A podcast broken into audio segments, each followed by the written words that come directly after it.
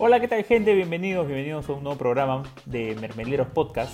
Una nueva semana con ustedes. Los saluda Rodrigo Cáceres, conmigo como siempre, Javi Prado, Richie Gandolfo. Richie, ¿cómo estás? Así calado, ¿ah? te veo, te veo mejor esta semana, te veo mejor. ¿Cómo estás, mi hermanito? Sí, sí, sí, ahí me han, me han tirado un poco de hate por interno, así que me, me afeité. Este, todo bien, todo bien, cagándome de calor. No eres, creo que no eres el único, por eso estás con tu aire acondicionado. Praito, ¿cómo estás? Ahí ojalá que no nos malogre el, el tema de la grabación tu internet. Señor, respeta, claro, aunque ya me puse mega, no sé qué chucha, pensé que, puta, como no había nadie en mi casa, puta, iba a estar más rápido, pero una mierda. Esta madre. Bueno, Praito, cuéntanos, ¿cómo estás? ¿Cómo estás? ¿Qué tal, qué tal la semana? ¿Qué novedades Bien, hay? hermano, viendo, viendo justo algo relacionado al tema de hoy, ¿no? La Copa Libertadores. ¿Pudieron ver a Vallejo? Un ratito, vi un ratito. Richie sí lo vio, porque es fan de Beto, aunque no jugó. Señores, yo le dije, le dije a Chemo que se preocupe por los africanos o no. Sí, sí, Le dije, pe, le dije, Chemo, hay africanos, hermano. La sombra Ramos parecía un calichín, no agarraba a nadie. Pero ojito que Fleitas ha salido en, en el 11 ideal de la fecha, ¿ah? Pero de tres partidos que se han jugado, pe, Richie, no Abusivo, sea gracioso. Hay que, hay que estar en el hay que estar en el 11 ideal. No sea abusivo, once seguramente usted creía que en Caracas jugaban Servando y Florentino, Chino y Nacho, puta, los hijos de Salcerín. Caracas trabaja, señor. No, claro que sí, 20, claro que sí. 21 años y puta, la- los hicieron mierda todo lo de Vallejo. Y lo peor, lo peor fue que Vallejo se perdió un penal. Eso fue lo peor. No, hermano, ¿sabes qué? El penal fue horroroso porque la mandó afuera. La, la vuelta es esta semana, creo que sí, ¿no? Sí, la vuelta es esta semana. Vallejo tiene que viajar para Venezuela. No sé si, si Caracas vaya a, a jugar en el, ¿cómo se llama? En, en su estadio, porque a veces rotan las localías, no sé, hermano. Son cosas raras que hacen los equipos venezolanos. Pero sí, juegan el miércoles 3 de marzo. Claro. Entonces, para cuando ya salga este programa ya tendremos resultados, es decir, que la Vallejo estará eliminado. Qué pena, muchachos, qué pena. Oye, hermano, pero escúchame. No, yo- un, un yo les hago- bolsito yo y a una- cerrar el culo. Y Yo ya, les hago una pregunta. Si a Vallejo lo elimina Caracas, ¿es fracaso? Fracaso ruidoso, ¿ah? Eh, No, no, no yo creo. no lo pondría De hecho, de hecho, para mí, que hayan mantenido el cero en, en el arco es bastante meritorio, creo. No, Pero- fracaso. Yo, yo llamaría fracaso, pucha, el capiatazo. Que el Barcelona te meta cuatro. Eso es fracaso. Ah, si ¿no? Cara- y si Caracas le mete 3 a 0 a Vallejo, ¿es fracaso? Es que, ¿O es que siempre de depende. los planes? No, no, es que siempre depende, siempre depende cuál es tu expectativa de Vallejo. Yo creo que, las, que la serie era para que Vallejo tuviera la posibilidad de pasar, pero no era el favorito. ¿Ok? Ahora, si pierde de manera rochosa, creo que es eso, más no decir un fracaso porque, de nuevo, no creo que Vallejo entraba como el favorito de la serie. ¿Me entiendes? Pero igual sí sería Claro, algo pero- que, que haga ruido para tal caso. Ahora pero- perdieron, perdieron la más clara, ¿no? Eh, con el, con el penal fallado. Y nada más queda esperar que, que eso no les pese, ¿no? En el partido de vuelta. Porque yo te soy sincero, o sea, veamos los equipos que hay en primera fase: Liverpool de Uruguay, U Católica de Ecuador, Royal Party, donde era entrenador el pelado Mosquera, y Guaraní de Paraguay. Yo te soy sincero, a Vallejo le tocó el más fácil, entre comillas, ¿ah? O sea, yo no sé si a Vallejo le convenía ir a Bolivia, que es altura, o jugar contra un uruguayo como Liverpool, o sea, creo que entre las opciones que tenía le tocó el más accesible, por así decirlo, pero la verdad es que a esta altura de la vida, para un equipo peruano, ningún equipo es accesible. No, Somos claro que no. la cola de Sudamérica, hermano, la Sí, cola. no, además que, que viene, o sea, mal que bien compitiendo alguito los equipos venezolanos ya desde hace, desde hace un tiempo, ¿no? Y, y Caracas es el, el equipo Sí, que, claro. al menos en, en Libertadores, eh, tienen mejores estadísticas, si es que a, la- a mucha gente le importa el tema estadístico. Caracas eh, es en- entre los equipos venezolanos el que tiene mejores estadísticas en, torneos internacionales. No, es que creo, creo Pues- indiscutiblemente que Caracas es el, es el equipo más grande de- del- del país, ¿no? Mira, al fin y al cabo, como les digo, cuando ya el programa salga sabremos si la Vallejo pasó o no. Yo la verdad creo de que no va a pasar porque estás yendo de visita, perdiste una gran oportunidad con el penal y con un gol a favor ya no sabes si es que ellos salían a buscar el partido y te beneficiaba. Pero bueno, digamos, cosas que ya están hechas.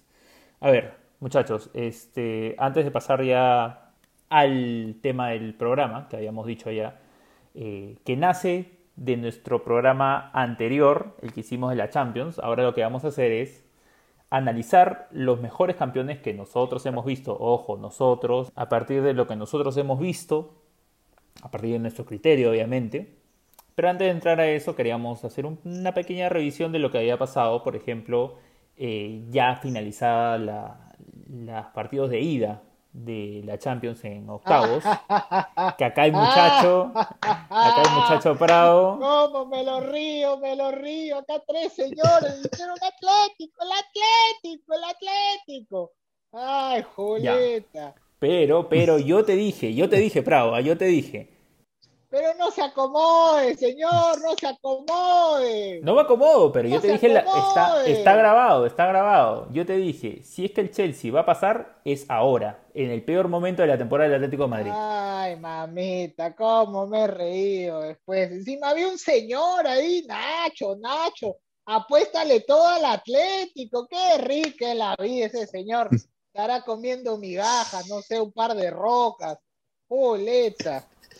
Ahora, Richie, este, el Chelsea ya pasó entonces, ¿no? Por lo que dice Prado. O sea, ya se- la serie está cerrada. Que, que no, que no, que no vayan, no, que no vayan a Stamford Bridge, Señor. que no vayan a Stamford Bridge, que no se presenten. Señor, todo con humildad, señor. Un 1-0 no te asegura, pero absolutamente nada, ¿no? Pero acá con una seguridad hablaron de que ya pasó el Atlético, ya pasó el... Señor, ya ves, calma, Hay, calma. hay, hay que, hay que reconocer el, el error, pero también hay que reconocer que fue un partido somnífero terrible, ¿no? partido. Del- de, los, de los peores partidos, creo que el, el de, de la fecha está ahí en- entre los más Pero yo no escuché nada de que dijeron del Madrid y qué bien se soplaron los 90 minutos de un partido infumable también, ¿ah? Mira, no, no, no dudes que el partido del Madrid fue terrible, ¿ya? Pero no te pases, pues el del Chelsea fue peor. No, señor. No, el del Los Chelsea dos, fue peor. te soy sincero, te soy sincero, tanto el partido del Atlético con el Chelsea como el del Atalanta con el Real Madrid me parecieron muy aburridos. El partido del Madrid me Malísimo. parece que se desbalancea con la expulsión de, no me acuerdo cómo se llama, el del Sí, jugador de- el- del el Atalanta, Atalanta. Que que, para que los esto, deja con Ujú. 10. una y expulsión bien rara. selecciona- Una expulsión y bien rara. Polé- polémica, polémica, Para mí, decir o sea, poco. Señores, el bar, el bar donde Chucha está, estaban chupando, ¿qué, qué, qué bar era? No, No hay dijo nada bar, al no hay árbitro. bar, no hay bar, no existe el nada. bar, el bar es... Es un mito, es un Y mito. Pero no, pero no era roja, no era roja por ningún Y lado. se, y se lesionó Duban Zapata. Sí. cagado. Entonces, el Atalanta literalmente metió el culo atrás y dijo, ojalá no nos hagan gol. Le hicieron un gol y chao. Claro, Ahora pues, el Madrid, no se, se crean, porque yo al Madrid lo vi ganar en Holanda y el Ajax en el Bernabéu, a su casa, ¿no? claro, entonces- pero también hay que decir que fue el Ajax que ha sido el mejor Ajax que nosotros hemos visto en nuestras vidas. Ah, Este, claro, sí, y sí, este sí, es un. Atalanta que ya no tiene a Dubal Más o Zapata por lesión, por lesión. Es un equipo no más o menos. Papu. Ya no tiene al Papu que se fue al Sí, Sevilla. Entonces, no puede pasar, obviamente que puede pasar, pero no es, es desbalanceada la comparación por lo mismo es- que habíamos es- dicho, ¿no? Es jodido, con, con el Real Madrid su, su jerarquía pesa, pesa mucho, ¿no? La camiseta pesa mucho eh, ahí en Europa. lo- sí. Y casi, casi partidos, siempre sí, y casi siempre juega Robinho también. Robinho, Roberto Ah, por Carlos. supuesto. Estos, estos están presentes siempre. Ahí Sí, sí, sí. Florentino tiene su, su cabina en el bar. Sí, Pero no, nosotros- está bien. Pero nosotros sabemos que es así con todos los equipos. O sea, ahora que la gente del Madrid, sí, que, que nos escucha, si es que hay algunos que no se ofendan, porque lo mismo pasa con el Barcelona, lo mismo pasa inclusive con el Bayern. Es Sí, tema de equipos grandes. Siempre pasa ese tipo de cosas. El, bueno, hablando del Bayern, le pasó un mazazo y un rodillo a la Lazio, le ganó 4-1 en Italia, normal. Y el City ganó 2-0 al Mönchengladbach. Sí, tranquilo. Alemania. Esos era, esas eran de las series que decíamos ya había un ganador predeterminado, ¿no? O sea, ya la teníamos bastante clara, creo yo. Mm, creo que se podrían armar buenos cuartos de final, ¿ah? Sí, definitivamente. Eh, habría que ver, digamos, cómo reacciona el Barcelona, que, a ver, yo no le pongo... Está ni- muerto, señor. O sea, no le pongo ni el 10% de posibilidad, ¿ya? Pero ha tenido una recuperación, digamos, en la liga, le ganó al Sevilla, si es que eso sirve de algo, que no lo creo. Vamos a ver, ¿no? No, du- dudo que a este PSG le pueda meter, pues, este, los cuatro goles que necesita, pero... Mira, Es fútbol. ¿quién, quién te dice que no? Esto es fútbol. Este es el fútbol, el, fútbol, como dice. está tu dinámica del Esto es fútbol. Esto es fútbol. Como fútbol. diría el gran Pablo Javier. Uy, uy, uy, Pablo Javier, está enamorado Richie. Ya, bueno muchachos, muy bien. Entonces, arranquemos de una vez. Y ahí arrancó, digamos, la edición 2021 de la Copa Libertadores. Entonces lo que vamos a hacer es recopilar los campeones que nosotros hemos visto y cuáles fueron los mejores. Así que, vamos. Ok muchachos, bueno, arrancamos con el tema, el cual obviamente está inspirado en el programa anterior que hicimos versión Champions. Lo pueden visitar en nuestros archivos, en Spotify, Apple Podcast y todos los sitios donde nos pueden encontrar. Entonces lo que vamos a conversar es los mejores campeones de las Libertadores que nosotros hemos visto. Un rango de 20 años, ponte hasta el 2000, porque ya yéndote más atrás es, no sé, pues este, creyéndote que eres expediente fútbol o confiándote o confiándote de lo que te dice tu viejo. Pradito, a ver, tú eres acá el historiador, el investigador, el periodista, bueno, yo también, ¿no? Pero, entre comillas. Cuéntame, ¿qué equipo dirías tú primero? Como arrancamos la, vez pasada y lo que salió al toque fue el Barcelona del 2009. ¿Cuál es el primer equipo que se te viene a la cabeza cuando te digo, ya, dime el mejor campeón de Libertadores que has visto tú en tu, en tu vida? el River del 2018. Pero también lo vuelvo a llevar a la, pero acá no es a la épica, creo. O bueno, sí, podría ser a la épica, porque River le gana una final a Boca, que la verdad habría que ponerse a buscar cuántas finales de Libertadores son clásicos, que no sé si haya muchas, te soy sincero, o si es que hay alguna. Porque así viendo rápidamente campeones, para empezar tendrías que empezar a ver que la final haya sido con equipos del mismo país. Y casi no hay. Entonces, creo que podríamos aseverar que ha sido la única final que ha tenido un clásico en la final. Ahora, tú, tú mismo habías comentado que la de este año, que la de este año claramente no está dentro de la consideración ni la final ni el campeón, porque fueron paupérrimos, tanto el Palmeiras como la final Sí. Santos Palmeiras, pero tú habías comentado que era un clásico. Pero para tal caso, Pero un, un derby así medio claro, local. Pero, Pero no no, hemos tenido la- no un tiene la magnitud. exactamente, a eso iba No tiene la magnitud Claro. de un Boca River, ¿no? Exacto, no tiene una magnitud de un Boca River, pero ni ni cagando. cagando. O sea, uno comparable tendría que ser a nivel latinoamericano un Flamengo Fluminense tal vez. O, Quizás sí. O si te vas a Chile, tal vez un, un, U, un U Católica, un U de Chile o con Colo Colo, tal vez. Este, Un Alianza. Ya, pero ellos nun- nunca van a llegar a la final juntos, pero no sea gracioso, Richie. este, en Uruguay, Peñarol Nacional.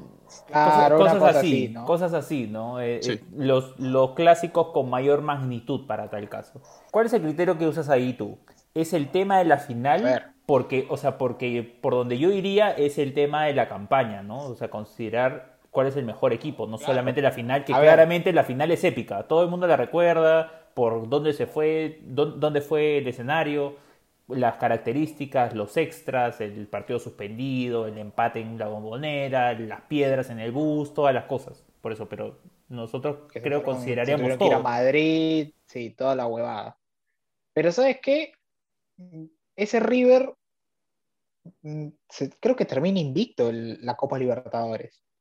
En la fase de grupos le toca, me acuerdo que con Emelec juega con Flamengo y juega con Independiente Santa Fe, me parece. Es bastante sorprendente en ese sentido porque Gallardo creo que logra tener una, una cosa armoniosa en ese equipo, ¿no? O sea, Papá Armani, que creo que fue su mejor año y eso lo lleva a ser llamado a la selección para el Mundial.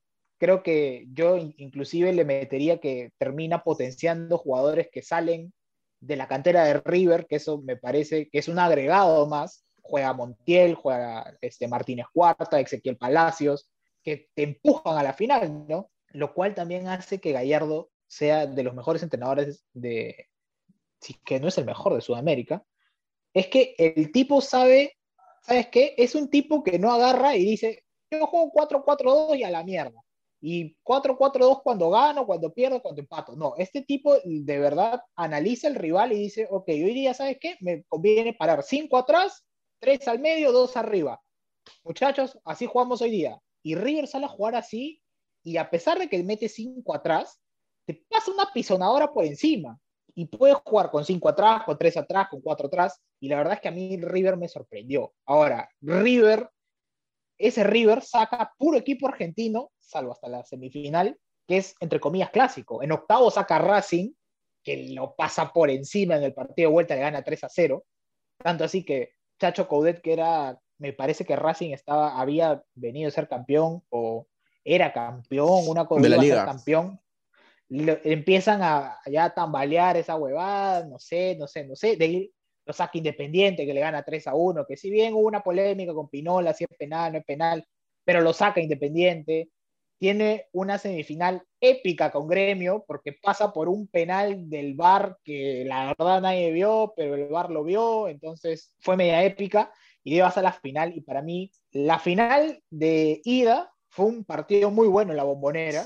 River responde rápido siempre, eh, el gol de, de Prato sacando del medio, termina siendo hasta un meme histórico, viendo, si ves un poquito de Twitter de cuentas argentinas, es como que cómo te van a hacer un gol tu clásico rival sacando del medio, cosas así, ¿no? Entonces, y te lo hizo Prato que salió de boca, o sea, es como ironías de la vida, ¿no? Y bueno, y el Piti Martínez termina de cerrar en, en Madrid una cosa que el Piti Martínez nació para clavar a boca en todos lados, ¿no? De volea, de penal, de contra. Fue una Libertadores muy completa porque habían muy buenos equipos de verdad. Si no estoy mal, era la Copa Libertadores que tenía todos los equipos grandes de los, de los distintos países. O sea, los equipos estaban Bolívar, Colo Colo, Atlético Nacional, Libertad, Peñarol, Gremio, Cerro Porteño, River, Flamengo, Independiente Santa Fe, MLE, Crucero, Racing, U de Chile, Santos, Estudiantes, Nacional. O sea, era una Libertadores, Corintias, Independientes, Millonarios,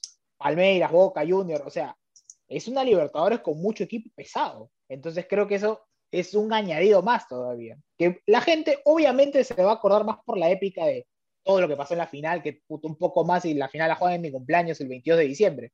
Pero la final fue un partido muy bueno también. A ver, hasta uno que ahora que el formato es una sola final, hasta uno se olvidaría de que en esa edición son dos finales, porque si bien tú dices el partido en la bombonera fue bueno, el empate 2 a 2, fue intenso y tuvo bastantes elementos importantes.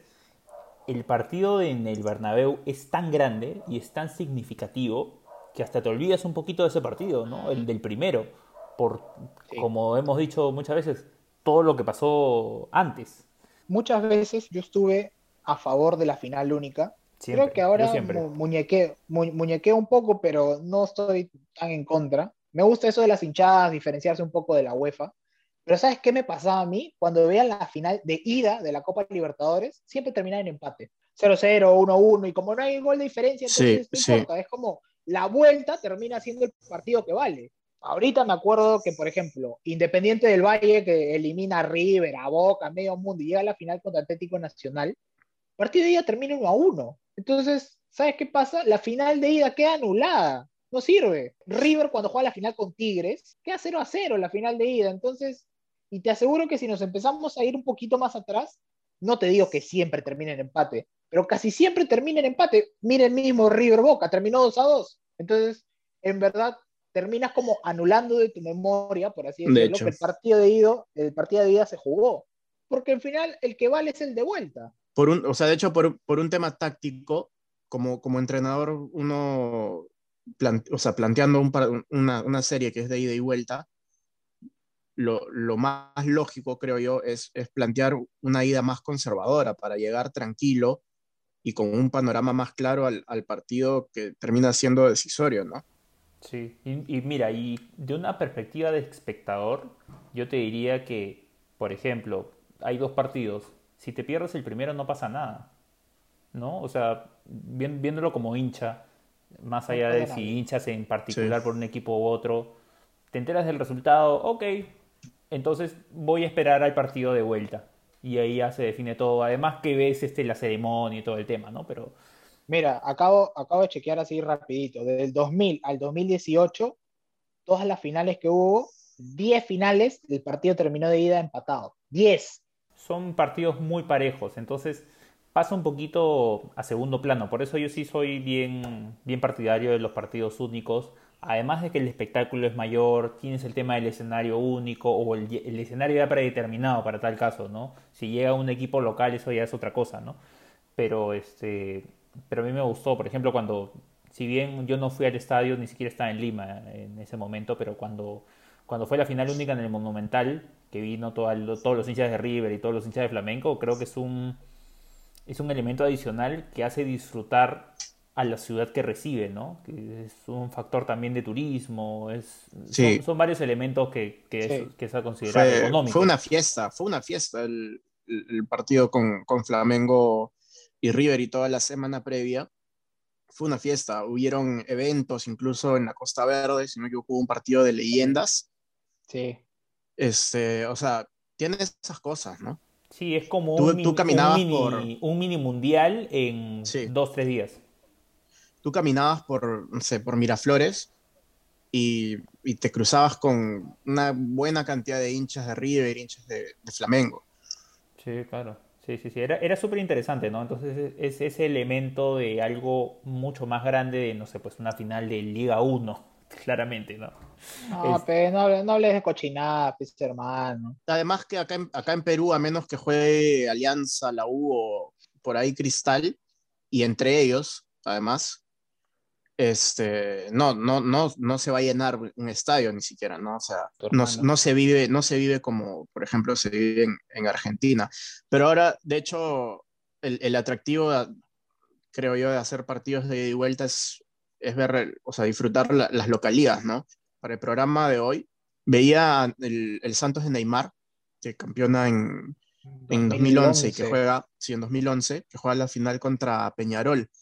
El partido de ida que juegan en, en el Nacional de Montevideo es brutal y creo que eh, eh, ahí está el, el atractivo, ¿no? Más que, en- más que en el fútbol, al menos. Claro, no, no, no, no lo discuto en ese sentido, ¿no? Pero para tal caso, ponte que Peñarol llegue a una final y la final sea en, ponte, en Buenos Aires, la gente tranquilamente se puede trasladar, o sea, hay esas facilidades, ¿no? Y es, y es un elemento adicional que esa experiencia que, que tiene, este, digamos, semana a semana, en situaciones normales, ¿no? Ahorita que estamos en COVID todavía no, no se puede retomar, pero en situaciones normales, este, esa experiencia que tiene semana a semana eh, un partido de Peñarol, por ejemplo, lo puedas vivir en otro escenario. Como por ejemplo, yo sé que se, que se vende mucho este tema de la hinchada peruana y todo, de los incondicionales y toda esa mentira. Una estafa, una Una- estafa. una- Gracias. Gracias a la empresa que embriaga el país. Gracias. Está bien. Pero, pero la cantidad de gente que fue, por ejemplo, a Rusia, es ese elemento que queda también en el, en el elemento del mundial, ¿no? Como que, ¿qué recuerdas del mundial de parte de los hinchas? Pucha, la hinchada peruana. Entonces, ese, ese elemento a favor creo que puede llevarse a una final de Libertadores. Pero a ver, Richie, tú que estabas mencionando eh, que habías hecho tu tarea y estabas revisando, dime cuál es el equipo, si es que no es diferente al de Prado, cuál es el equipo que lle- llena más tus ojos que te viene primero a la cabeza. Creo yo que es, es para recalcar el, el Boca que gana la Copa Intercontinental después, ¿no? El Boca de Bianchi con Riquelme. Yo me acuerdo que, que de Chivolo, eh, Libero o el Bocón, no me acuerdo que, que día empezó a sacar varios, como que una colección de pósters o una especie de álbum. No me acuerdo exactamente cómo era, pero lo debo tener por ahí guardado. Y salían como que los mejores equipos que, que, que hubieron en esa temporada. Un póster del Milan, un póster del Real Madrid. Y entre tanto equipo europeo, eh, para mí destacado el, el póster del, del Boca que gana todo, ¿no? Y, y, y, en base a ese Boca, de hecho, es que, se, que en Argentina y que, que, cubre el fútbol en general, a veces ha hecho este debate entre eh, Boca de Bianchi y el, y el River de Gallardo, ¿no? ¿Cuál es mejor? Para mí ese, ese Boca jugaba, jugaba muy bien. Además tienes al, mejor Román, que para mí hablar de Román es, para mí está ahí arriba. Román entendía el fútbol como muy pocos entienden el fútbol, ¿no? Y ahí nomás en el palo, el River Gallardo también, obviamente, del 2018, y el Flamengo del 2019 también me parece un equipazo. Justo estaba revisando el, plantel de, Boca, por ejemplo, tienes el, que le gana la Intercontinental ¿no? A, al Madrid, que ese es, digamos, el logro adicional que se le puede poner a ese equipo, que tienes a, Oscar, a Oscar Córdoba en el arco, el Chino Ibarra, Bermúdez, Bataglia, Chicho Serna, Riquelme, como dices, Pepe Basualdo, Chelo Delgado Palermo. y Martín Palermo de punta, y Esqueloto también, Burdizo. O sea, era un, era un equipo bien importante. Ahora ves, ves la línea de Real Madrid, claro, tienes a Casillas, Hierro, Roberto, Roberto Carlos, Maquelele, Figo, eh, No son los galácticos, ¿no? No son todavía los galácticos. No, son todavía los galácticos. Pero casi, casi. la columna vertebral está ahí. Claro, Porque a Maquelele lo votan para, para traer a, a, Beckham, me parece. Pero claro, ya después Ronaldo, Zidane, Beckham, eh, o sea, nombres, nombres más, más pesados, ¿no? Pero sí, ese Boca, ese Boca sí que le gana a Palmeiras, ¿no? En, la final. Y no solamente eso, no solamente que gana todo, sino que gana de manera consecutiva en cuatro años, gana tres, tres, tres este, Copa Libertadores. Es, es básicamente decir lo que logró el Madrid de hace 3, 4 años, ¿no? O sea, el, dominio total de ese equipo, claro, tuvo cambios, ¿no? Tuvo cambios. Riquelme gana esas Libertadores y de ahí se va a Europa. Eh, pero, por ejemplo, tienes a gente como Palermo y como, este, como Esqueloto como columna vertebral. Tienes este, al Chicho Serna. Ahí ya hace el cambio de Córdoba con Abandancieri y lo que mencionaba Richie, ¿no? Este, tienes, por ejemplo, a, a Raúl Cassini adentro. Tienes a Diego Caña. Eh, ya más adelante. Entonces, este, es un equipo que yo cambiaron al Chino Perea también, ¿no? Al Chino Perea. Chino Perea. Chino Perea, Chino Perea. Campeón de Libertadores. Campeón de Libertadores con Boca Campeón Entró, entró en la final, entró en la final. Sí, sí, 10 minutos, pero entró. Eh, no, justo que mencionabas que Chino Perea había sido considerado una de las peores contrataciones de, de Boca en su historia, ¿no? Un paréntesis o una comparación que se le puede hacer a ese Boca que ahora es similar a este River, porque claro, a ver, estamos hablando de una época de dominio. Y, y por títulos, todavía Boca, ese Boca le gana a este River por títulos en Libertadores. Boca tiene tres y en los últimos cinco o seis años River ha conseguido dos, ¿no? Este, ese Boca lo que solía hacer era ganarle a River en, en llaves este, que se cruzaban. No necesariamente en la final, porque ya sabemos que la única final que ha habido es este, la de Madrid, pero solía pasar eso, ¿no? Lo hemos visto en innumerables ediciones de la Libertadores, desde el 2000 hasta el 2004-2005, en el que siempre que se cruzaba Boca y River, eliminado River. Inclusive hasta la gente de Fox hacía este, películas de los partidos y todo un drama. Ustedes lo han visto de todas maneras, ¿no? Como, Palermo con muletas le metía gol a River, hermano. Claro, era, era, un horror. Y ahora, y ahora pasa esto, pasa lo mismo, pero al revés, ¿no? O sea, todo, todos los campeonatos. analizando es, esa época de, de, hegemonía, por ejemplo, River fue campeón de Libertadores con Gallardo la primera vez en 2015, ¿no es cierto? Gana Tigres. Y si te pones a pensar, bueno, en el 16 le pasa que Independiente del Valle lo elimina en, en cuartos de final y por eso no entran los cuatro finales, o sea, los cuatro finalistas, por así decirlo, ¿no? Los cuatro mejores equipos de la Copa. Pero después, 17, 18, 19 y 20, River mínimo te llega a semifinales. Entonces, eso también te marca que el equipo tiene una importancia y una hegemonía muy grande, ¿no? Entonces, creo, creo, creo que eso te permite entrar a un debate, el Boca de Bianchi o el River de Gallardo, ¿no? Pero es que el River de Gallardo yo, bueno, no sé, no, no recuerdo con, con, tanta exactitud los cambios que tuvo que hacer Bianchi con ese Boca, pero a River siempre se le va gente. Y Gallardo, puta hermano, ¿sabes qué? Ve cómo se le va Escoco, se le va Prato, se le va no sé quién, se le va Quintero y dice, concha, su madre, cao. Y puta, surge Julián Álvarez, surge Girotti, surge no sé quién. Puta, ya los pone, funciona y funcionan, hermano tienen 18, 19, 20 años y parece que tuvieran 5 años jugando a la profesional, porque funcionan, meten goles, hacen buenos pases, quitan. Te soy sincero, no me recuerdo mucho la época del, Boca de Bianchi, pero yo a, Gallardo le pondero mucho eso. El tipo le desarman el equipo porque River está con una deuda de la puta madre y no puede contratar a nadie. Tú miras las contrataciones que hace River y River se tiene que ir a fichar al lateral izquierdo de, Colón de Santa Fe. O sea, con el respeto de Colón de Santa Fe, ¿no? O se tiene que ir a traer al central de Defensa y Justicia, o de Aldo Civi, o sea, porque son baratos, pues hermano.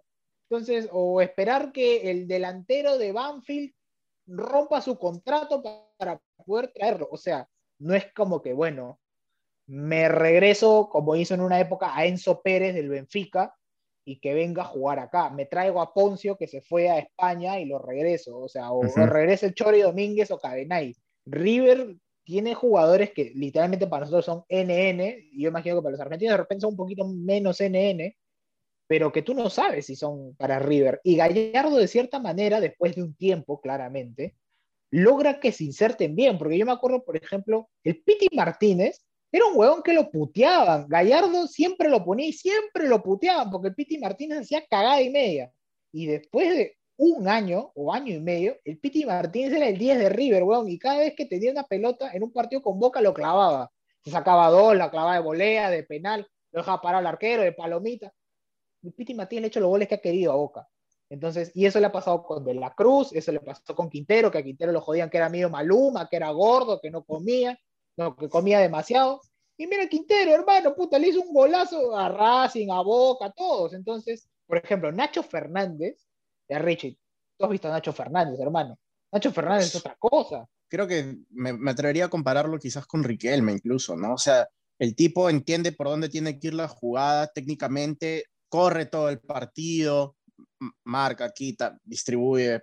La, velocidad, creo que no, no es tan rápido como podría ser otro jugador, pero no necesita eso, porque él tiene otra cosa. Y a Nacho Fernández lo traen de Gimnasia de La Plata, hermano, de Gimnasia de Grime La Plata, o sea, no es que lo traen puta de un equipo afuera, se lo quitan independiente, lo traen de Gimnasia, o sea, creo que eso es mucho para valorar en un entrenador que parece tiene buen ojo, porque bueno, entre Gallardo y Francesco. Claro, la chamba de scouting que hace River es muy, muy buena. Y una de las cosas que yo llevo, por ejemplo, un caso, ya has mencionado varios nombres, pero uno que es el estandarte que, claro, se equivoca en la final con Flamengo y la caga. Pero Pinola es uno de los mejores, es uno de los estandartes de River. Y Pinola llega del Nuremberg, del Nuremberg descendido de, de Alemania. O sea, y ahora inclusive creo que he escuchado gente que lo pide para la selección. Pero, pero, pero Pinola es clave para este River, para este último River de los últimos 3-4 años. Mm. Y mira de dónde lo sacan, ¿no? Entonces, esa, esa chamba, esa chamba es mucho mérito de Gallardo. Por eso es que lo paran repitiendo hasta el cansancio del fútbol en el periodismo argentino, que la figura es Gallardo y no necesariamente los jugadores. Los jugadores son intercambiables. En cambio, si vas al Boca de Bianchi, si bien Bianchi es una tremenda figura, el jugador más importante que pierdes es a Riquelme pero que claro, es el mejor de todos, pero tienes más recursos. Y de ahí te sale un Carlos Tevez, y de ahí igual tienes a Chelo Delgado, y tienes a los esquel bueno, a Barros Esqueloto, este, bueno, se va a Palermo, no importa. O sea, si tienen los recursos, Batalla asume un rol más, como te dije, se va a Córdoba, que probablemente sea uno de los mejores arqueros de la historia de Boca. el pato Abondancieri tapa, pero lo que quieras. Sí, de hecho, en, River cambia todo después del, del descenso, ¿no? Es, en verdad, es, es, es realmente un, un, punto de quiebre. Hasta ese momento se podría decir que Boca tenía, tenía la delantera y ahora, ahora ya no. Pasemos a un tercer equipo, a un, un equipo que no lo hayan mencionado. Eh, te, toca, te toca a ti.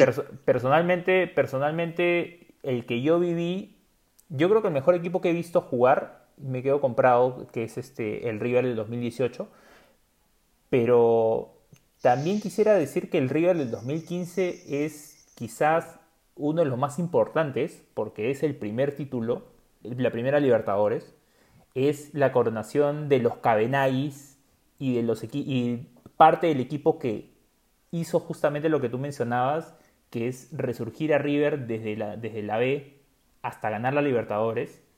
Y otra cosa que es muy importante es que ganaron consecutivamente la Sudamericana y de ahí la Libertadores. Y eso es un mérito, pero tremendo. Además de ganarle al Tigres, que eh, el nivel de México para mí siempre ha estado muy, muy por encima de casi, todos los, casi todas las ligas este, de Sudamérica, excepto quizá Brasil y Argentina.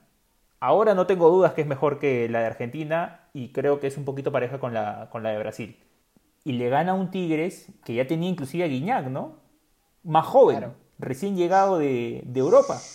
Creo que tiene mucho mérito, creo que tiene mucho mérito ese River. Marca, marca un punto de quiebre muy importante en la historia moderna de, la Libertadores, ¿no? Además que de nuevo, ¿no? Son, son los primeros pasos este, para, ese, estilo de juego, ¿no? Le gana Guaraní, le gana Cruzeiro, le gana Boca. Esa fue la del gas pimienta que le Esa fue la del gas. en la bombonera y le dan 3 a 0 a River. Creo, creo, creo que es una mención importante, ¿no? ¿Sabes qué final me gustó mucho? Y los dos equipos me, gustó, me gustaron mucho y no me hubiese enojado con cualquiera de los dos que hubiese sido campeón. Atlético Nacional Independiente del Valle, del 2016.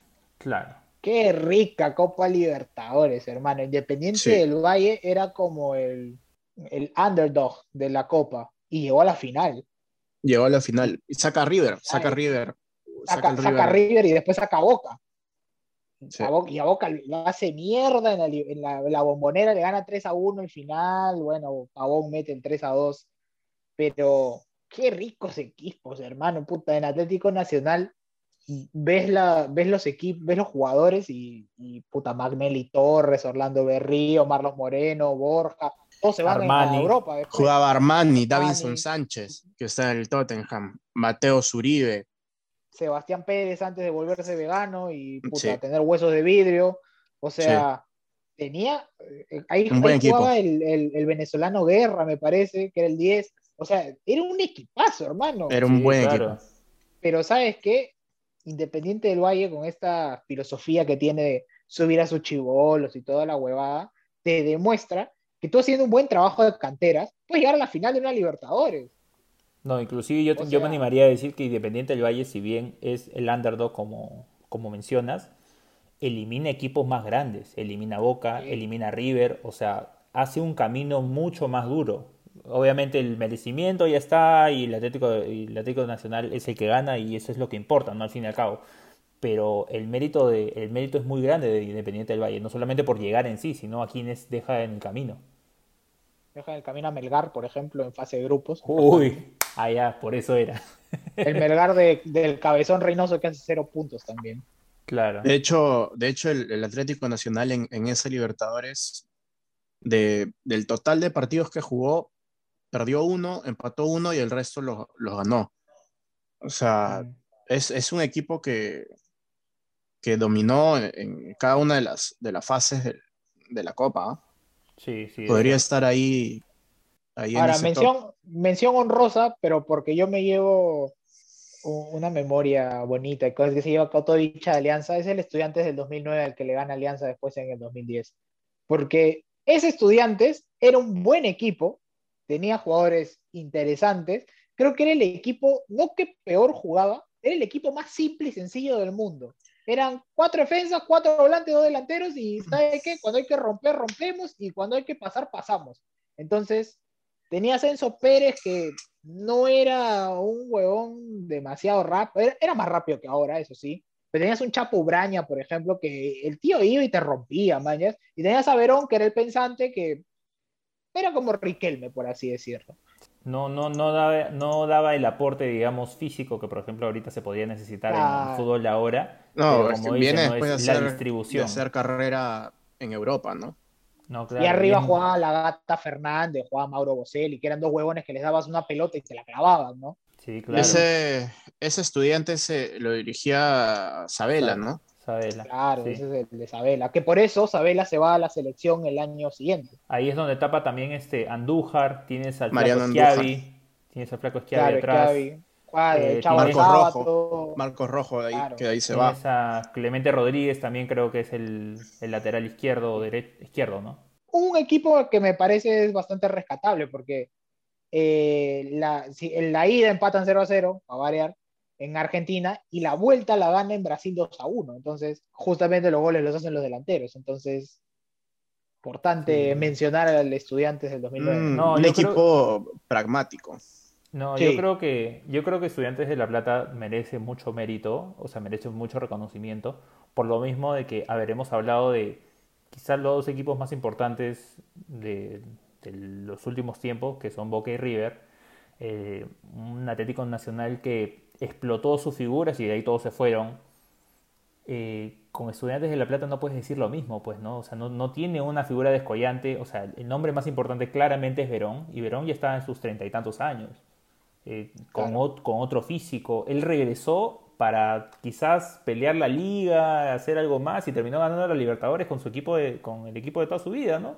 Entonces eso, Sí. esa es una historia y bueno, y si vamos a utilizar el argumento de Boca por la libertad, por la Intercontinental, tenemos que hacer lo mismo con el Mundial de Clubes, este, con Estudiantes y, Bo- y Barcelona, que lo lleva al límite, que le gana en, Sí, estuvo a las justas. Que gana en este tiempo Buen suplementario. partido le planteó. Buen, le planteó. sí, un partidazo bueno, de, de Isabela. Ahora, yo quiero preguntar, ¿no? Richie concuerda con Don Niembra, que decía que Ronaldinho fue el peor jugador de la Copa Libertadores de 2012 No, y que Atlético Mineiro era el peor equipo y que no merecía, no merecía campeonar. no tengo muy, muy fresco el recuerdo del, del juego de, Fla- del, de Flamengo, de- del Atlético Mineiro, pero no recuerdo tampoco un, así un partido que tú digas, puta, Ronaldinho está acabadísimo, baños. O sea, el alma de ese equipo era, era Ronaldinho, igual, igualmente hacía lo que le daba la puta gana. Ese, ese, ese jugador es, es incomparable, bravo, mano. Hay, hay, un, hay un gol que, que recibe en- al- a la izquierda, afuera del área, y la, y la mete así con comba, sombreadita, puta, que se mete por el, por el ángulo del palo. O sea, un gol imposible, básicamente, un gol imposible. Y tiene esas cosas, ¿no? Creo que si es que el gran mérito del, del éxito de ese equipo viene por viene de mano del, del brujo, ¿no? Del mago. Yo no iría al extremo de no miembro, que claramente estaba jodido porque los, sus equipos argentinos no llegaron a la final, ¿no? O sea, vamos a ver, él, él es el rey de la no objetividad. No, Eh, siempre, ¿ah? de toda la vida. es toda la vida, de toda la vida. Ese, ese, ese Atlético Mineiro elimina al Newell's de, al Super Newell's del Tata Martino. De Tata Martino, sí, claro. Eh, pero también hay que ser sincero, o sea, ese Atlético, ese Atlético Mineiro tenía delantero a Yo. A Yo, Uy, perdón. el que jugaba en el City, hermano, ¿qué pasa? Ese, ese, ese mano es peor que Fred, el que era delantero de Brasil este, Del- en, su mundial. Pero era Fred fue mala- delantero de Lyon, señor. Era de Lyon. mala- Sí, no sea- no sea era malazo, era malazo. Claro, o sea, no, no, yo, yo era malazo. eh, si, si, si quieres ver delanteros de Brasil, ya, o sea, la valla es altísima, diría que inalcanzable, ¿no? ¿Sabes, sabes qué le pasa, creo, a ese Atlético Mineiro? El Atlético Mineiro juega la final con Olimpia y pierden el Defensores del Chaco 2 a 0.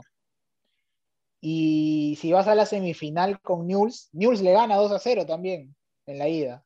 O sea, era un Atlético Mineiro que el partido de ida, no sé, no, no lo recuerdo exactamente, pero como yo imagino que saldría a especular o no saldría tan concentrado, se comía dos y en la vuelta, o sea, perdía 2 a 0 en la ida y en la vuelta ganaba 2 a 0 y pasaba por penales. Entonces, Sí. eso le pasó en la semifinal y en la final, ¿no? Sí, en la final gana por Entonces- penales también. Claro, entonces, por ejemplo, en cuartos de final juega con el Cholos de Tijuana, que en esa época era el boom donde los mexicanos habían metido su plata, y empata en Tijuana 2 a 2 en el Estadio Caliente, y en Brasil empata 1 a 1, o sea, pasa por el gol de visita, no, no es que puta lo pasó por encima el Tijuana. Mira, no, no iría Y- al extremo de que es el peor de todos, pero sí es uno de los más bajos. No, hermano, el peor de todos es Palmeiras. No, Yo no te discuto nada. No, pero es que, peor es que, he que- visto es que yo no, es Palmeiras. es, ina- es inaceptable calificarlo como el mejor de, la- de- de Sudamérica. Es, no, no, no se puede, no se puede. Pero bueno, O sea, si- hablemos, hablemos de cosas más bonitas. ¿sabes qué equipo también me gustaba mucho? El LDU del Patón Bausa. Yo me he dado cuenta, a ver, Richie, no, no sé si ha- tengo, no, ah. no sé si habrás identificado, es de 2008, no sé si habrás identificado esto, pero ya, ya entendí la línea, la línea de Prado. A ver, defensor del Chelsea, le encanta el Independiente del Valle, menciona el Leo, Este pata le encanta el los underdogs. Este huevón es hincha de Rey Misterio, de Daniel Bryan. Así es. Este huevón es así, es así. Señor, respete, son equipos memorables. Pero por supuesto. El Patón se fue. El Patón Bausa se fue de cristal, señor. De cristal. Eh, no, Norberto Araujo, Norberto Araujo, también era de ese equipo. Era el defensa titular y se fue de cristal. Pues, no jodas, pe huevón. O sea, mire ese, potencial de jugadores que tenía Cristal y los votan por malos y terminan siendo campeones de Libertadores. No jodamos. Eso es como lo de San Paoli con el Boys. Qué puta. A el Boys no le paga a San Paoli. San Paoli dormía en la bomba de los bomberos del Callao. No me jodas. Pero te estoy dando la razón, simplemente te estoy diciendo que ya entendí cuál es tu línea, nada más. Yo te estoy son memorables. River es... un underdog, no jodas, pues. No, no, no, no, no. Obviamente que no, pero Chelsea, LDU, Independiente del Valle, sí lo son. Claro, el, River, el River es el River no, es ¿no? Es que esa es la diferencia. River, River aplana a los rivales, o sea, los destruye, los deja en vergüenza, o sea, los domina. En cambio, estos equipos van desde atrás. Un equipo, por ejemplo, también que menciono y que va por esa línea más o menos es el Once Caldas, que todo el mundo menciona, ya, este equipo cómo le va a ganar a Boca. Y le gana a Boca, por penales, pero le gana a Boca. No es bueno, pero es como que te acuerdas, oye, el Once Caldas ganó la Copa Libertadores. O Estudiantes tampoco es, es, underdog, no jodas, weón. Ahora, un, un, equipo memorable, no, no necesariamente que jugaba súper bien ni nada, pero el Santos de Neymar, sí. buenos nombres, campeón Libertadores, compite en Mundial de Clubes. O sea, mm. ahí es donde Neymar se va al Barça, ¿no? Sí, después, después, de, después de esa exhibición de fútbol de, Neymar, porque es Neymar se pone el equipo al hombro, o sea. Claro, Neymar es la Hace lo que le da la gana, ¿no? Pero ¿quién lo acompaña? Lo acompaña Ganso, lo acompaña Danilo, que ahorita está en la Juventus, lo acompaña Elano, que puta, Elano tenía más calidad que la puta madre, goles de tiro libre a cada rato, fuera del área ya, ya hecho y derecho viene al Santos y sale campeón de... Ese campeonato de Libertadores es el que confirma, ¿no? El tema de Neymar. Creo que te excediste ahí un toque con el compite en Mundial de Clubes porque el Barça le gana 4-0, creo. Este... No, pero Neymar igual hacía lo que le hablaba. ¿Algún otro, algún otro equipo que se les que recuerden, por ejemplo, a ver, bueno, mencionamos el Flamengo claramente, que es uno de los grandes equipos, eh, por el hecho de que creo yo, el Flamengo tenía un equipo básicamente europeo, ¿no? O sea, este, tenías a Gabigol, tenías... Armó, este, armó el equipo para ganar a Libertadores. Claramente, claramente que ganó para, ganar la Libertadores. si la perdí era un fracaso ruidoso, creo yo. Eso sí era un fracaso ruidoso. Sí, sí, sí. O sea, tenías, tenías figuras importantes, ¿no? Tenías a Rafinha, tenías a Diego Alves, a Felipe Luis, a de Arrascaeta, eh, Bruno Enrique, o sea, tenía, pero, y bueno, y Jorge Jesús, que es claro, o sea, es un entrenador europeo, pero a, más poder, ¿no? Entonces, sí. claro. Entonces, este. Dejo a Diego también. El dominio, ya sabemos, es Brasil y Argentina. Y los casos excepcionales son el Atlético Nacional, el EDU, y si te quieres ir un poquito más, Once Caldas como campeones, digamos, no de esos países. Algunas menciones que no, que no hemos que no hemos comentado para nada, pero creo que no lo merecen. Eh, porque, por ejemplo, el San Lorenzo del 2014 creo que es, si bien es el, la coronación... también, ¿no? Eh, creo que también es el Patón Bausa. Es la coronación de Pipi Romagnoli, pero no me parece un gran equipo tampoco. No, es un equipo normalito. No, es un equipo normal. De ahí este, también está el Corinthians del 2012 de Cachito Ramírez, que estaba ahí bien sentadito en la banca, pero era parte del club. Ojo, no se confunda la gente porque ahí todavía no, todavía no había llegado Paolo. Paolo llega para, para después de la Libertadores para ganar este la para ganarle al Chelsea. Mundial de Clubes. ¿Para ganarle a quién, Richie?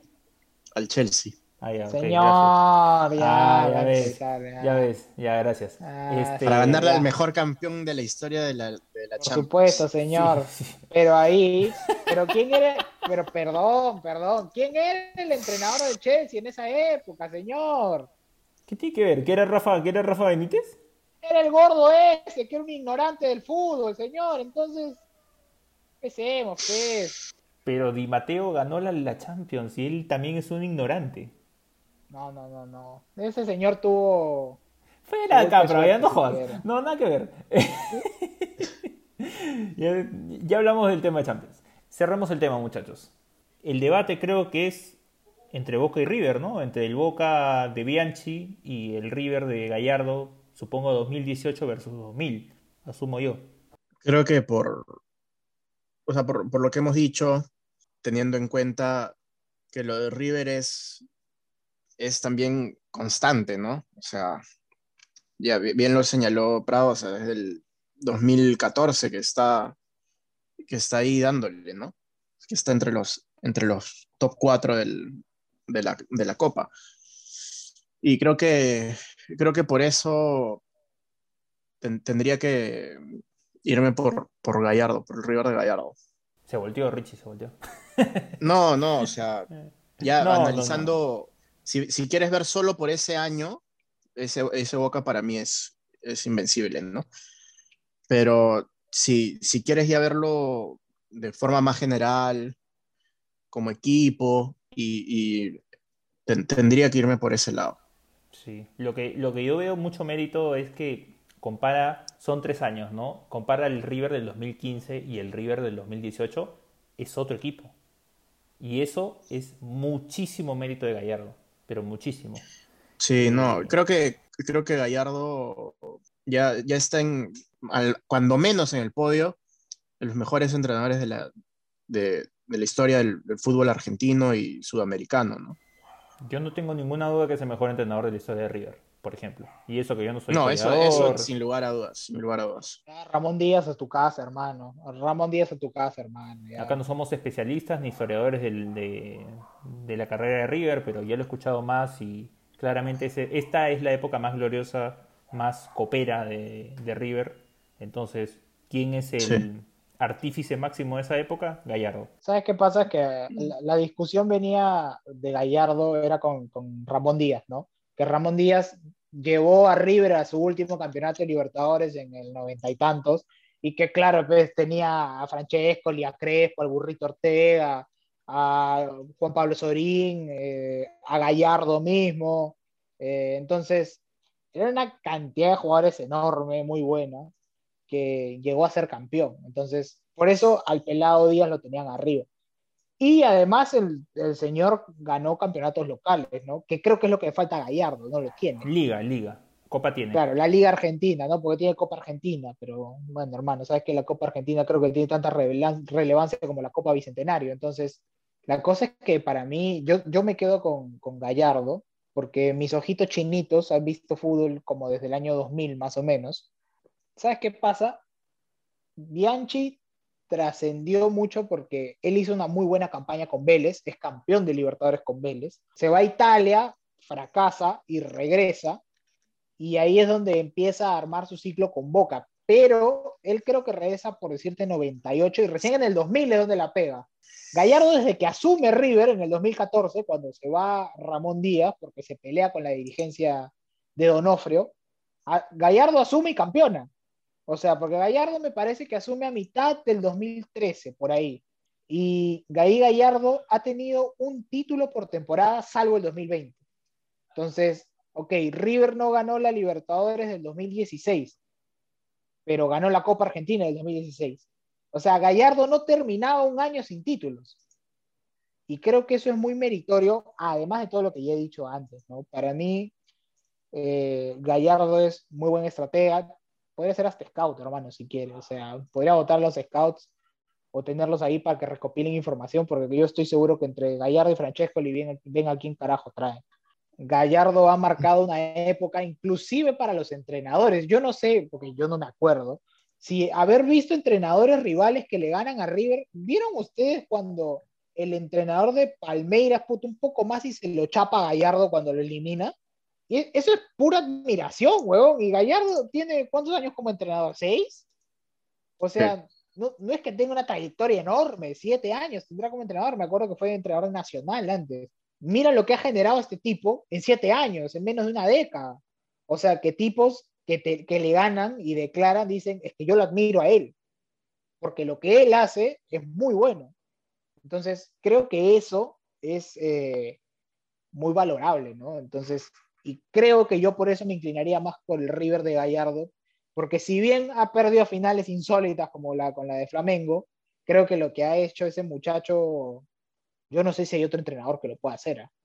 De hecho, yo, yo no lo he visto, como jugador no lo, no lo disfruté tanto, no, no, lo, no lo vi mucho a, Gallardo, pero de lo que he podido escuchar, eh, tanto de, personas que, o sea, con las que converso, como de, prensa argentina, que sí hay que tomarlo con pinzas porque a ellos les encanta, les encanta inflar y, y vender humo, todos coinciden en que Gallardo incluso como, como jugador entendía el fútbol de otra forma, ¿no? Muy similar a, a Riquelme, muy similar a, o sea, salvando las diferencias con, con, Nacho Fernández ahorita. Claro, él es, él es pues este, el estilo, como dices, Riquelme, Pablo Aymar, eh, sí, ese claro, tipo de sí, jugadores, sí. ese tipo, inclusive con Pablo Aymar salen básicamente juntos, ¿no? Sí, Entonces, y eso este... creo que, o sea, esa forma de, de entender el fútbol creo que logra transmitirla muy bien a, a, sus, a sus, equipos, a sus jugadores. ¿no? Sí, eso, eso, es gran mérito, ¿no? Porque ser gran futbolista no significa ser gran técnico. Eh, eso hay casos este, de sobra para, para ver, pero, pero en su caso sí, sí aplica, ¿no? Y ¿sabes qué le pondieron mucho a Gallardo también ya para cerrar? Le pondieron mucho, esto parece una oda a Gallardo, pero, pero es que es un tipo, es distinto. Yo no veo en River lo que en Argentina se llama el Boca Baret. O sea, porque en Boca, hermano, Boca pierde, empata. Yo estoy seguro que después de haber empatado ahorita, hoy domingo 28 de febrero del 2021, Boca acaba de empatar con Sarmiento. Sarmiento de Junín, hermano. Sarmiento debe ser como empatar con León de Huánuco. O sea, una cagada total. Y, ¿sabes qué? Yo estoy seguro que mañana esto va a ser una carnicería. Bueno, ya, ya lo veo. Pero en River nunca pasa esa mierda. Gallardo sale, da la cara, dice, balas acá, a este pecho. Y adentro nadie se les revela. O sea, yo no he visto jugadores que salgan y digan, no, es que siempre soy suplente, nunca juego. ¿Qué? ¿Perdón? En Boca hace poquito Toto Salvio, Mauro Zárate, todos decían que no juego, no juego, si no juego me voy, que no sé qué. Yo he visto a Poncio, Poncio que era el estandarte de River Plate cuando regresó a Primera División. Poncio come banca hace cuatro años por lo menos. ¿Y cuándo he visto a Poncio decir yo me quiero ir, no juego, no sé? Ah, hermano, callado, el capitán y vamos para adelante. O sea, esas cosas son muy importantes en un entrenador, manejar los egos y manejar el grupo.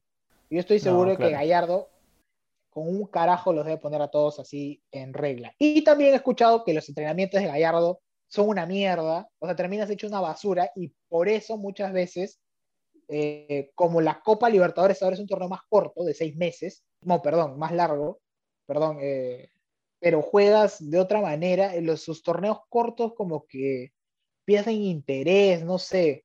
Entonces está mucho más enfocado en ganar la Copa, imagino, que es más importante para River. Ahora, yo no sé si Gallardo hará que River gane sus seis Libertadores y empate a Boca, pero está cerca, Mira, si es que tuviera tenido un poquito más de suerte, si no se hubiera equivocado en esas cosas, si es que Pinola no hubiera metido la pata, ahorita claro. ya tendría 5, por ejemplo. Porque en el partido contra Flamengo fue mejor River.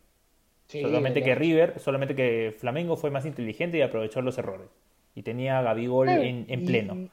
Y, el año pasado, la del 2020, también se ponía un poquito más estrecho en defensa. De repente perdió 1 a 0 en Buenos Aires y en Brasil ganaba 2 a 0 y iba a la final le ganaba a Santos y estaban las seis. O sea, River está ahí de boca. Sí, está ahí nomás. Pero esos pequeños detalles son los que marcan la diferencia, pues, ¿no? Y lo sabemos totalmente. No, el manejo, el manejo de, Gallardo es, es, este, muy, pero muy rescatable, destacable. Tiene cosas, por ejemplo, es muy buen estratega, como es lo que se le dice a, por ejemplo, a Guardiola, pero también tiene un buen manejo de egos, como mencionas. Cosas que tiene, por ejemplo, el mismo Klopp o Zidane por ejemplo, Guardiola no sé qué tan bueno es con el manejo de grupo, porque hay bastante gente que ha salido a tirarle caca, que han sido sus exjugadores. Y yo dudo que alguien haga eso con Gallardo. Entonces, nunca hasta este, ahora, inclusive hasta todos ahora. los que se han ido, nadie. Eh, con eso cerremos, muchachos, esta, esta edición que ha sido un poquito más, este, ¿cómo se puede decir? Hubo más unanimidad con el tema de, de decidir quién ha sido el más grande. Hermano, ¿sabes qué pasa en Sudamérica? Creo que la tendencia es mucho más marcada que en Europa. Con Europa tienes a Alemania, bueno, no Alemania, el Bayern, en España tenías al Madrid, al Barça, en Inglaterra tenías al United, al Liverpool, al Chelsea, que llegan a finales, ganan. En Italia tienes a la Juve, al Inter, al Milan. Entonces, sí, medio que por ahí se te puede meter uno, ¿no? Es que ciertamente no, no tienes esa, ese abanico de posibilidades de, de, las que escoger. Y acá, hermano, si no sales de Brasil Argentina, mira las veces, o sea, los últimos 20 años, un campeón no argentino brasileño, tres, cuatro. Once Caldas, Olimpia, Liga de Quito y Atlético Nacional. Lo cual claramente demuestra el dominio, obviamente, eso lo sabemos, este, está detrás del presupuesto, pero también es la cantidad de equipos y la injusticia que hay dentro de la Copa. O sea, no, ah. puede ser, no puede ser que en la Sudamericana haya la posibilidad de que jueguen 8 o 9 equipos de Brasil y en la Libertadores entran siete o seis de Argentina y Brasil, todos a fase de grupos. O sea, no te pases, pues. Y eso, y eso ya es una crítica a la gente de Comebol que puede, si bien sabemos que el nivel no es el mismo, podemos hacer algo un poquito más democrático, creo yo, creo yo. Y ya lo hemos conversado, ¿no? Con el tema de las estructuras y todo el tema, pues, ¿Sabes qué pasa, hermano? También me pongo a pensar, imagínate que, no sé, pues, te, te metan en fase de grupos cuatro bolivianos, cuatro venezolanos, cuatro peruanos, puta, te meten, bueno, ya no hay, ¿no? Pero en su época, Intigás, León de Huánuco, Universidad San Martín y puta, no sé. Y Garcilaso. Mm, puta, ya, pues hermano, o sea, supongo que lo hacen para no devaluar el producto, pero yo sí siento injusticia a la hora de clasificar, porque entiendo que le des un poco más de prioridad, porque inclusive en la Champions se da, ¿no? O sea, no es que el campeón de Chipre pasa a la fase de grupos pero tienes que darle un poquito más de prioridad a los más grandes, eso lo entiendo, pero tampoco tanta diferencia, que no seas pendejo. Claro, no es que no es que Inglaterra, Italia, Alemania, Francia tienen siete equipos. No, meten tres y uno se tiene que ir a pelear a los playoffs. Claro entonces vemos un poquito más de parcialidad en ese sentido, a pesar de claramente el dominio. También, es que son más, más países, ¿no? Tiene que, es muy difícil, ¿no? Tienes que pelear con el campeón de Chipre, de Malta, de Isla Feroe, de Islandia, entonces... Todos tus, todos tus países favoritos donde salen los cocineros, los chefs, los médicos y toda esa gente. Ya, ya te conocemos, pero ya te conocemos. Ya cineastas ahí, todos esos huevos. Sí, sí, claro, todos, toditos esos. Ya, muy bien. Bueno, Nada, gente, con eso cerramos el programa de esta semana.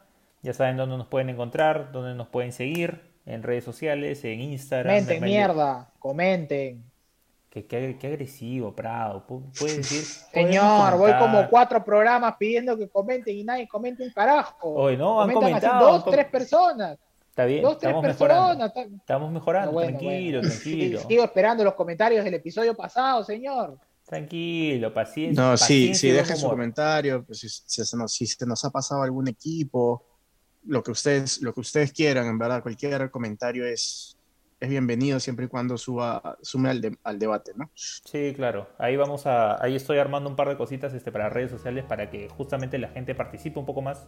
Eh, para que en algún post nos comente cuáles son su top 5, top 3 de campeones de la Libertadores, de los que ustedes hayan visto, con el año y todo. Y bueno, pues no, claramente este y cualquier otro episodio lo pueden encontrar en Spotify, en Apple Podcast, en Google Podcast, en Anchor, en cualquier, en verdad, en cualquier sitio que puedan escuchar sus podcasts. Escuchen podcast, apoyen el podcast, suscríbanse, ya saben, eh, dennos like en Facebook, Instagram y síganos en Twitter. Ahí ya ponemos algunas cosas para, para jorobar, para jorobarnos entre nosotros. Y estaremos este, la próxima semana. Ya veremos qué hablamos, ¿no? Para ahí todo Richie. Hablaremos tal vez de la MLS, que, es lo que te encanta. Nuestros temas, nuestros temas son programados, hermano. Para nada se definen el domingo a las 6 de la tarde, en absoluto. No, hoy día fue a las 12. Hoy día fue a las 12. Este, no pasa nada no pasa nada. Y esperaremos cómo se define el tema de la Libertadores, este, perdón, de, de la Champions, para ver si hacemos un temita que Prado quiere, quiere encender la pradera, la pradera de, de los hinchas Uy, de Barcelona. no, señor, pero ahí se nos va a venir. Ah, bueno, no importa, yo estoy listo. Está bien. Para soltar los puños llenos de verdades, señor. Está bien. Los puños llenos de verdades. Muy bien. Con este puño. Muy bien, esperaremos, esperaremos con ansias ese programa. Bueno, nada, gente, nos vemos la próxima semana. Chao, chao. Vuela, vuela, vuela a lo futuro.